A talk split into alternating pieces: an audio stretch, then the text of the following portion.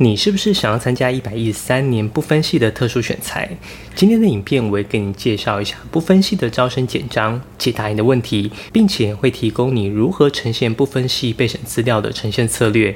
为什么特殊选材十八学群？我想从不分系开始介绍，原因在于不分系的招生对象涵盖范围最广，所需要准备的方向也最模糊，因此我想先来解答这个最困难的科系。这次我会从成大、清大、台东大学、中正大学这四所学校不分系的简章，来针对不分系的招生做全盘的认识。那我们就开始吧。这是一个用生活实例提供专业辅导知识的频道，希望能够提供你在生活难题上的建议。我是 Forty Seven，每周八分钟，云端辅导室陪你聊聊心理事。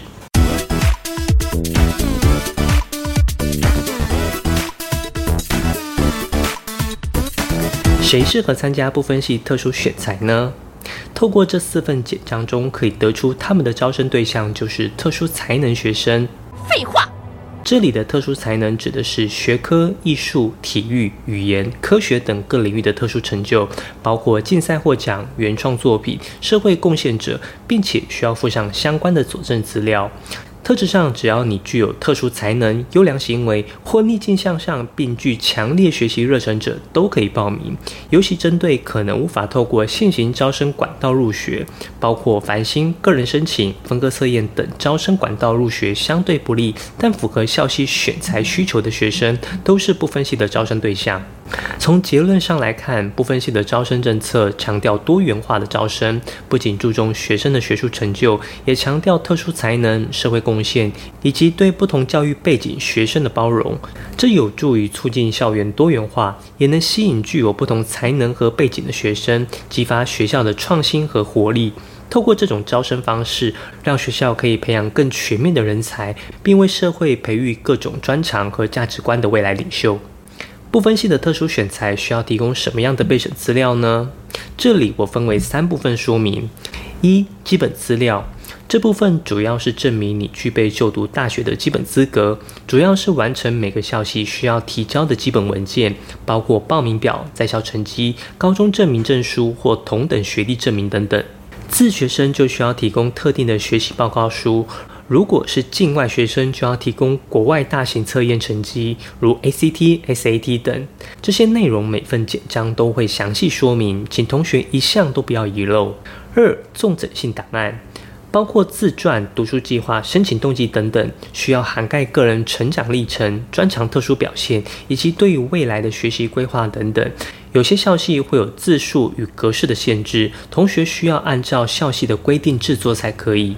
重整性档案基本上是同学需要花最多时间制作的内容，因为它必须将你过去总结在几页的书面资料中，既要完整呈现，又不能太过繁琐，中间的平衡拿捏非常重要。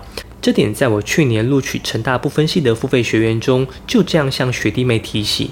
因为我其实很明确的想要报考不分系嘛，所以我在二零二二的年底我就报考了清大以及成大不分系的独招。但是当初我做了一份我认为非常完美的备审资料，不过最终都接连落榜。其实，在报考前，我就曾经拿着我的备审资料给身边的师长看。那当初我记得有一位前辈跟我说，他其实他看我的备审资料，然后他跟我说，其实我的备审资料看起来很完美，也没有任何太大的问题。但如果他是教授，他不会想要录取我。就是在之前我的备审资料，它就是非常的碎片化。我可能呃这个点我就是写这样的经历，然后那个点写这样的经历，我没有把它作为一个连贯性。那在修改完后，很明显的差别就是说我多了一个核心。那我的核心是什么？我的核心就是我做过 IE，那我把这个核心去做一个扩散来写。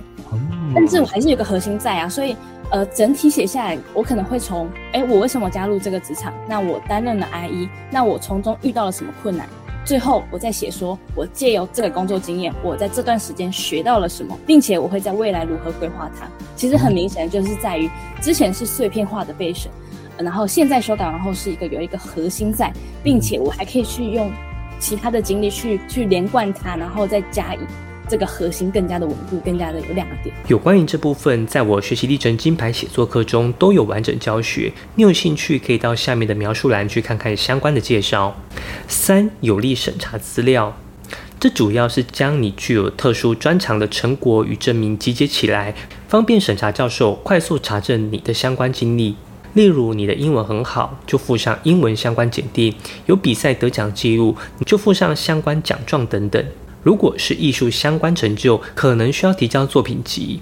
另外，你也可以按照校系的需求提供适合的推荐函。所有资料的文件大小、格式和上传方式可能有具体限制，例如 PDF 档格式、档案大小上限等，请同学务必按照规定与时间缴交。不分系的特殊选材真试原则。主要分为审查资料与面试两个阶段进行评分，比例上不同校系有不同的规范，平均而言大致上是一半一半的比例。大部分的校系规则是任何人都可以缴交报名资料，但是是否可以参加第二阶段的面试，就需要看你缴交的资料是否符合校系的规则与期待。有些校系是择优挑选，有些则是按比例提供面试名额。校方有权利决定是否录取与从缺。如果有缺额，名额将会留用到其他升学管道。原则上都会透过自己的校系官网公开透明所有的流程，同学可以不必担心自己的权益受损。特殊选材的报名原则，除了台大以外，其他学校都是学生自行到校系官网自行报名，完全不需要经过高中端的限制。当然，所有的责任也都是学生需要自行承担。上述是特殊选材不分系的基本规则，但其实大多数科系的特殊选材也是同样的规则。在我搜集的问题表单中，针对部分系提问的同学，大致上我归纳成以下三个问题：一、不知道备审资料如何制作；二、不确定自己是否适合参加；三、无法判定自己的经历是否够特殊。其实备审资料的制作没有所谓的标准答案，只要你在校系的规定格式内。都可以尽情的展现创意与个人想法都没有问题。像去年我协助超过十位以上同学录取特殊选材，每位同学的表现方式也都不一样，每一位都是我与学生克制化讨论的呈现结果。这些同学也都顺利的录取，所以基本上你不用太执着用什么样的方式，只要找到适合自己、有效展现特色都可以。至于要怎么找到适合自己的呈现方式，我建议你可以跟学校老师讨论，慢慢修改，反正时间还很多。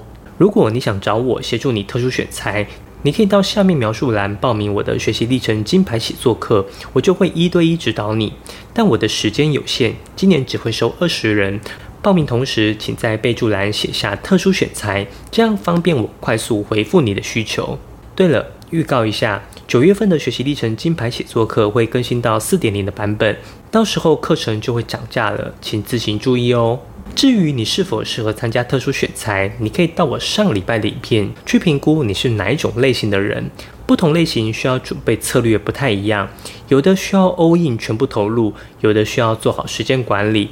如果更总结的方式来说，我觉得就是看你希望在特殊选材中录取的决心有多大，来决定你要花多少时间投入。第三个问题是无法判断自己的经历是否可以在特殊选材中录取。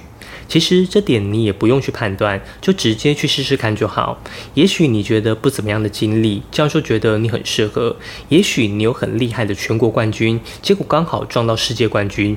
所以这种判断是不必要的，想试就去试试看。不分析特殊选材资料呈现建议。不分系注重多元化录取，希望选拔和培育具有不同背景和特长的学生，属于全方位的评估机制。未来的教育方向强调跨领域培养和自主学习，目的在提供给这群学生更加灵活和多元化的学习环境，以培养未来领袖和专业人才。从这些原则上，我给你三个部分系应该提供的备审资料要点，希望可以有效帮助你整理你的资料。一、不可复制性；二、多元整合性；三、未来发展性。不可复制性是指你目前的成果，在跟你同年龄层中，只有你可以做得出来，其他人永远无法达到。我特别强调“永远”这件事，因为许多人会用一个厉害的比赛成绩去投部分析，我觉得并不那么适合，因为别人也可能会得奖。例如，你是机器人社团的社长、比赛冠军，虽然这是很棒的经历，但这些经历都可以被复制。要知道，任何人都可以投部分析，你的对手属性就很杂。这时候要展现你的亮点，就需要只有你才可以完成，别人无法复制的内容才行。多元整合性是需要展现你的多元整合能力。这个关键不是多元，而是整合。许多同学都会问我要不要在备审资料中展现跨领域。每次问他们什么叫做跨领域，大部分的答案就是参加很多不同的活动。那会不会是因为你参加太多活动，所以成绩不好，你才来特殊选材？同学别搞错，活动多不是重点，重点是你的经历，你有没有整合不同能力的成果？如果你只是很会写程式，那你参加资讯领域的特殊选材会比不分系更适合。想参加不分系，就需要展现你的整合能力，而非参与活动的多寡。如果你现在已经有一个具有不可复制性的多元整合经历，那未来发展性就是最后一个考量。你现在通常是对特定领域有极高的兴趣与成就，那你的成就是否具有未来发展性？那对大学来说才是值得投入的人才评估指标。但教授不知道他们的专业如何帮助你，所以你需要在备审资料中告诉教授，未来将如何运用整个大学的资源来扩大你的成就。不分系通常可以让学生弹性的自主学习自己的课程。如果你的未来发展这所校系的资源不可或缺，那就不是学校选你，而是你来选学校。因此，你需要提供一个完整的未来学习计划，目标是让你现在的成就持续扩大。去年我协助一位同学参加不分系，其实光听完他的个人成就，我就知道他会录取，因为他的资历中同时兼具我刚刚讲的三大要点。最近我才知道他的备审拿到当届榜首，但我一点都不意外。我可以很实际跟你说，就算你模仿他的写法，也无法达到他的成绩，因为他的资历是无法被复制的。而要申请不分析的，你要做的不是模仿，而是找到你的无法复制性、多元整合性与未来发展性，这样才可以让你在不分析的特殊选材招生中展现你特殊而且一定会录取的条件。最后做个总结：如果你有在任何方面具有特殊才能，都可以参加不分析特殊选材。备审资料，请按照消息规定格式展现个人创意。资料呈现建议最好符合不可复制性、多元整合性、未来发展性。如果你喜欢这部影片，希望你可以点赞，这样演算法就会推荐更多相同类型的影片给你。你也可以发了我的个人网站，里面也有许多免费升学资讯。如果你有什么升学相关的问题，可以在下方留言，我会一一回复你。云端辅导室陪伴你生活大小事，我们下周见。